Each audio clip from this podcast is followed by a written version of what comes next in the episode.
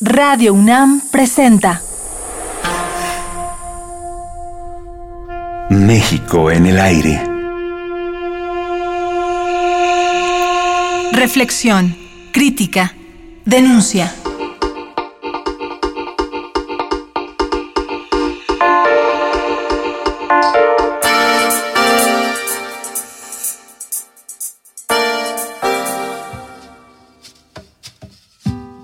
¿Está México en el borde del abismo? ¿Dónde podríamos poner nuestras esperanzas? ¿Y cuáles serían las fortalezas de México? Juan, ¿en dónde verías tú las fortalezas que tiene nuestro país? ¿O qué paradigmas podríamos desarrollar? La principal fortaleza de México es su gente y la solidaridad que puede tener. Yo hice una vez un reportaje en la Cruz Roja y hablando con el director, eh, le preguntaba de las famosas colectas de la Cruz Roja. Y él me dijo una cosa reveladora, me dijo, ¿sabes lo más importante de estas colectas? Es que los que más dinero dan son los que menos tienen. Los pobres, proporcionalmente, donan mucho más que los ricos. Esa es la fortaleza de México. La gente es solidaria, la comunidad es muy rica, los valores afectivos que tenemos. Yo empecé desde que tenía 13 años en la Cruz Roja Mexicana de la Juventud y eh, ahora mi hijo continúa y pues es el deseo de ayudar a quien lo necesita. El hecho de poder ayudar a las personas, de poder minimizar el dolor de alguien, es muy, muy, muy lindo, muy, muy satisfactorio.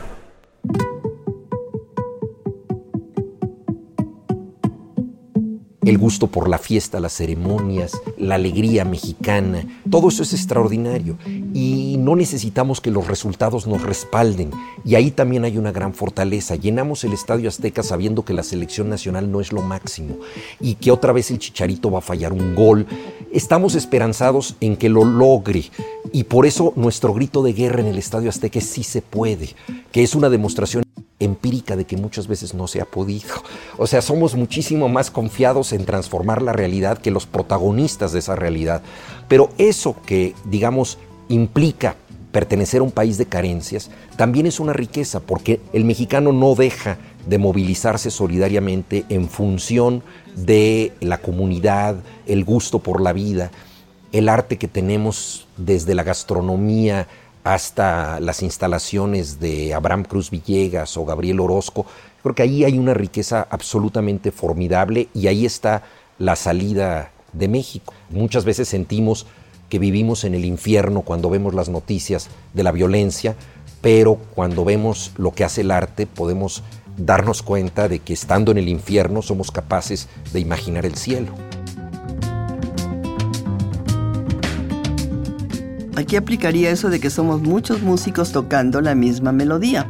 Desde luego, yo creo que es, es, un poco injusto decir que todos los mexicanos nos comportamos de la misma manera o somos responsables en la misma medida de lo que sucede. Yo creo que hay responsabilidades repartidas, pero sí hay, pese a todo, cosas que nos articulan. ¿no? Yo creo que, que eso lo podemos ver muy claramente en, en, en el sentido que tenemos por la ceremonia, la fiesta, un país que parece al borde del apocalipsis y que de pronto en esta situación que parece negar la vida y negar la realidad misma, encontramos la opción de carnaval. Esta combinación que tanto ha llamado la atención a escritores como Malcolm Lowry, por ejemplo, que llegó a México, decía es que yo encontré en México el infierno, pero también el paraíso, y muchas veces los dos en forma simultánea. Yo creo que eso es lo que nos tipifica. Y ahí está, ahí está el futuro. De nosotros depende que estemos más cerca del carnaval que del apocalipsis.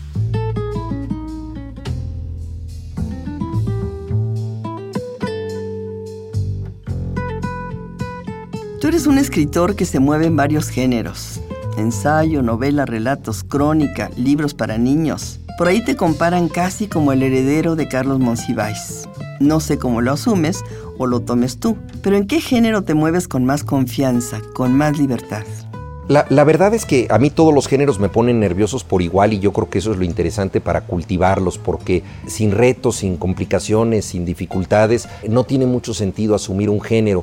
Lo que pasa es que se trata de, digamos, de distintas maneras del nerviosismo. ¿no? Si escribes un artículo, tienes un espacio muy limitado y, un momento de entrega muy angustiante y tienes que tocar un tema que sea pertinente para el periódico. En cambio, si haces una novela, tienes otro tipo de tensión porque te pierdes en ese mundo durante cuatro años y tienes que tener una gran retentiva y construir ese mundo y que todo tenga que ver y que lo que pasa en la página 78 se relacione con lo que pasa en la página 275 y todo eso es muy complicado y es otro tipo de tensión. Entonces a mí todos los géneros me, interesan y por eso creo que trato de cultivarlos todos, parecen bastante difíciles. Quizá tengo más alegría al escribir para niños o al escribir de fútbol, que es otra forma de reproducir la infancia, ¿no? Porque yo creo que, el deporte está muy cerca de ser una segunda infancia. Entonces podría tal vez decir que al escribir para niños o al escribir de fútbol recupero cierto gusto por el disparate y la eh, exaltada imaginación infantil, pero en realidad me parece muy difícil también escribir esto. Pero el fútbol siempre te ha apasionado. El fútbol me apasiona mucho y sobre todo me apasiona mucho la posibilidad de revivirlo a través de las palabras. ¿no? Yo creo que una de las cosas más difíciles que hay en literatura es la de narrar por segunda vez lo ya sucedido y lo que todo mundo conoce. Porque cuando tú vas a decir, bueno, es que Pelé metió un gol, todo mundo sabe que Pelé metió un gol. El chiste es darle novedad a eso que ya todos saben. Entonces no es fácil ser Homero cuando ya todos conocen la mitología. Juan, ¿Cuáles son las cosas que más te importan en la vida? A mí lo que más me importa es, por supuesto, voy a decir las perogrulladas, pero pues de eso estamos hechos todos, ¿no? El, amor, la amistad, el afecto de la gente que quiero. Para mí lo, más importante es eso, son los afectos. Yo creo que uno de los grandes defectos de la vida intelectual es que muchas veces te aleja de los afectos que, que te parecen menos prestigiados por el intelecto, te parecen menos profundos y tú dices de pronto, bueno, pues ¿para qué llevar una vida de familia si puedo escribir obras maestras? Y podría yo ser como Juan Jacobo Rousseau, que tuvo cinco hijos, a sus cinco hijos los mandó a un orfanatorio y luego escribió un libro maravilloso de cómo educar a un hijo es el Emilio o de la educación. Ese es, digamos, el emblema del, del, intelectual que pone por delante escribir una obra maestra a crear él una realidad cotidiana. Yo, por el contrario, creo que no hay mayor obra maestra que el afecto de tus seres queridos y si esto te lleva a prescindir de, de un texto, pues qué bueno que así sea. Me gustaría que habláramos un poquito más de la comunicación que hay entre los jóvenes y cómo la información fluye a través del Internet y la importancia que pueden tener hoy las redes sociales.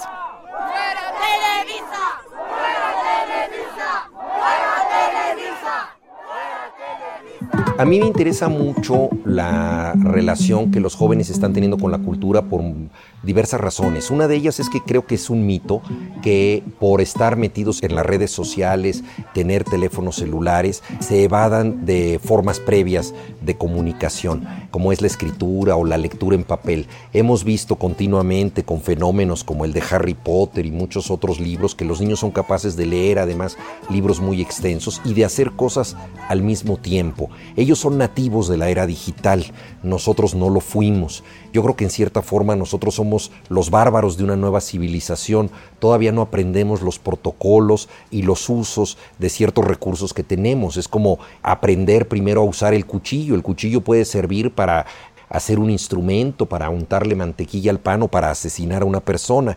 Y con las redes sociales estamos viendo que de pronto sirven para la comunicacación, pero también para un linchamiento inmoderado, para la exhibición de cosas que no debemos conocer, para la pérdida de la privacidad. No, mami, es que desde las dramáticas reuniones con los padres de Ayotzinapa hasta esto, cabrón, que es a ver, había un mundo, no, no, no voy a mentir, ¿eh? te lo voy a decir como hablaba ese cabrón. Tengo que me decía, yo, jefe, gran nación chichimeca. Necesitamos ir aprendiendo este lenguaje, este alfabeto, y los jóvenes lo están haciendo más rápido que nosotros y muy bien. Desde el punto de vista de la literatura, hay escritores como Agustín Fernández Mayo, por ejemplo, el novelista español, que está hablando de la exonovela, que me parece un tema muy interesante. Él escribe un libro y sus personajes en el libro tienen cuentas en Facebook o en Twitter, eh, otro tiene un blog, y entonces tú puedes del libro saltar a la realidad virtual y el blog va cambiando, por supuesto, como suelen ocurrir los blogs, y es un blog que lleva un eh, personaje del libro, lo cual nos lleva a una nueva posibilidad de hacer novela, pero también a la primera forma de hacer la novela moderna, que es la de Cervantes. El Quijote es una hipernovela. O sea, el, Quijote es una hipernovela donde los personajes hablan de la propia novela, la leen, la discuten, donde hay novelas incrustadas dentro de esta novela. El verdadero autor se supone que es un árabe que fue traducido por Cervantes. Cervantes dice, yo no soy el padre, soy el padrastro de esta obra porque yo la adopté nada más y el autor es otro. Entonces, con Cervantes nace la literatura moderna, pero también la metaliteratura.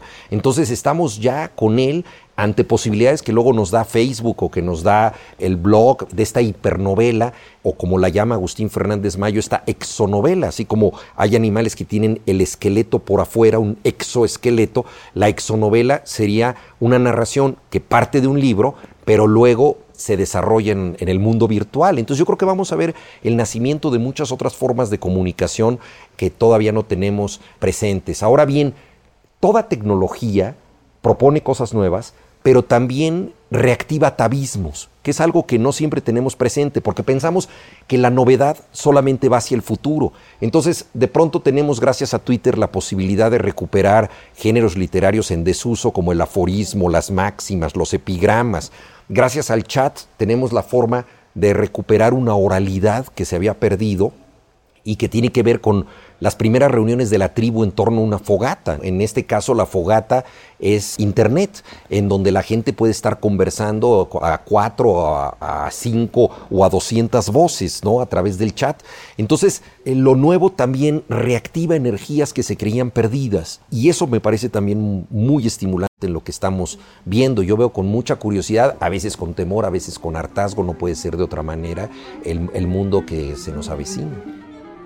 ¿Tú crees que en este mundo que se avecina se podría terminar el libro tal y como lo conocemos, el libro físico? Yo creo que el libro está bien inventado. Humberto Eco decía, mira, es como el tenedor. Se inventó bien la primera vez. No hemos necesitado crear muchas variantes del tenedor. Fue un invento muy útil, el alfiler, el peine son inventos difícilmente superables y el libro pertenece a esto. Incluso el libro en papel tiene muchas virtudes que no tienen las descargas electrónicas. Yo propongo un juego, digamos, de fantasía. Si viviéramos en un mundo donde solo hubiera computadoras y solamente leyéramos en pantallas, en tabletas, y de pronto alguien dijera, oye, se inventó algo que no se había creado nunca, que es un libro en papel nosotros diríamos, a ver, ¿cómo? ¿Un libro en papel? Sí, y nos trajera un libro en papel y diríamos, oye, pero qué interesante este aparato, no tiene obsolescencia programada, no se descarga, no va a caducar nunca, se abre como una ventana o una puerta, si lo tiro al piso no se rompe, no le pasa nada, es más, si no me gusta y lo aviento a la pared no lo destruyo, estimula los cinco sentidos, incluyendo el tacto y el olfato, lo puedo subrayar artesanalmente. Todas estas cosas nos harían pensar que hemos dado con algo capaz de superar a las computadoras. Y diríamos, pero qué maravilloso invento. Entonces, yo creo que es algo que se hizo también por principio, que perdurará no en la misma medida en que siempre ha existido. Habrá libros de consulta, enciclopedias, diccionarios que no tengamos que tener con nosotros. Pero, por ejemplo, si le vas a regalar a tu novia los sonetos de amor de Shakespeare, pues prefieres una edición en papel, una edición artesanal. Creo que también esto va a estimular el libro objeto, el libro artesanal, el libro bien cuidado. Y probablemente las ferias de libro pertenezcan con el tiempo también más a la, artesanía y a, la industria artística que al mercado, ¿no? Pero yo creo que siempre va a haber este tipo de necesidad, ¿no? Y haciendo un juego de palabras bastante burdo, yo diría que el libro tiene el papel asegurado.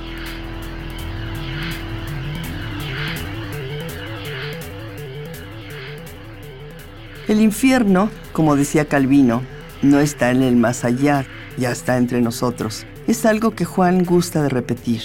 ¿Cómo vive desde la cotidianidad Juan Villoro en este infierno? ¿Qué hacer este día con día de nosotros para lograr que México sea un país mejor? Yo creo que todos los días nos enfrentamos ante posibilidades del infierno y posibilidades de refutarlo. Esa es una cosa que tenemos que enfrentar porque el infierno, decía Calvino, no está en el más allá, ya está entre nosotros. Hay cosas que son la corrupción, la desigualdad, la injusticia, pero es aún más importante en medio de esa realidad generar la posibilidad de esperanza, de dicha, de felicidad, de placer, de sentido del humor. Y eso ha sido siempre la misión del arte, de la escritura. En medio de, de la batalla, Tolstoy hace que sus personajes no olviden el amor, las bromas, la ilusión de futuro. Entonces, mantener viva la esperanza es muy importante. Y yo creo que hoy en día hay pocas cosas hay tan disidentes como sentirte bien cuando todo parece conspirar para que te sientas mal. Y el arte yo creo que es esa actitud rebelde que te ayuda a sentirte bien contra todos los pronósticos.